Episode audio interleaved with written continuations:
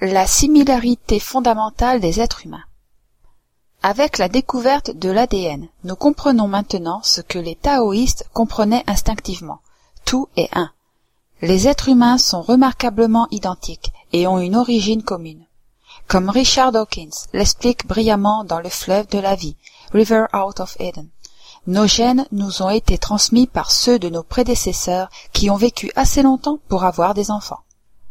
De nombreuses de nos caractéristiques, telles que les groupes sanguins et la vulnérabilité à certaines maladies, ne sont pas limitées par les différences plus superficielles, telles que la couleur de la peau ou la forme corporelle. Alors que nous pouvons avoir l'air tous différents aujourd'hui, chaque personne vivante a un ancêtre masculin commun qui a vécu il y a environ cinquante mille ans.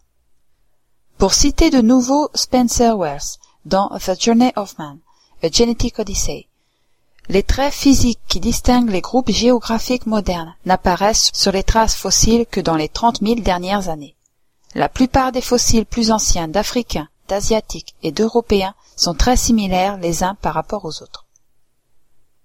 Nos gènes sont si proches qu'ils peuvent cohabiter avec ceux d'autres êtres humains de n'importe quelle nationalité ou race pour créer une nouvelle génération.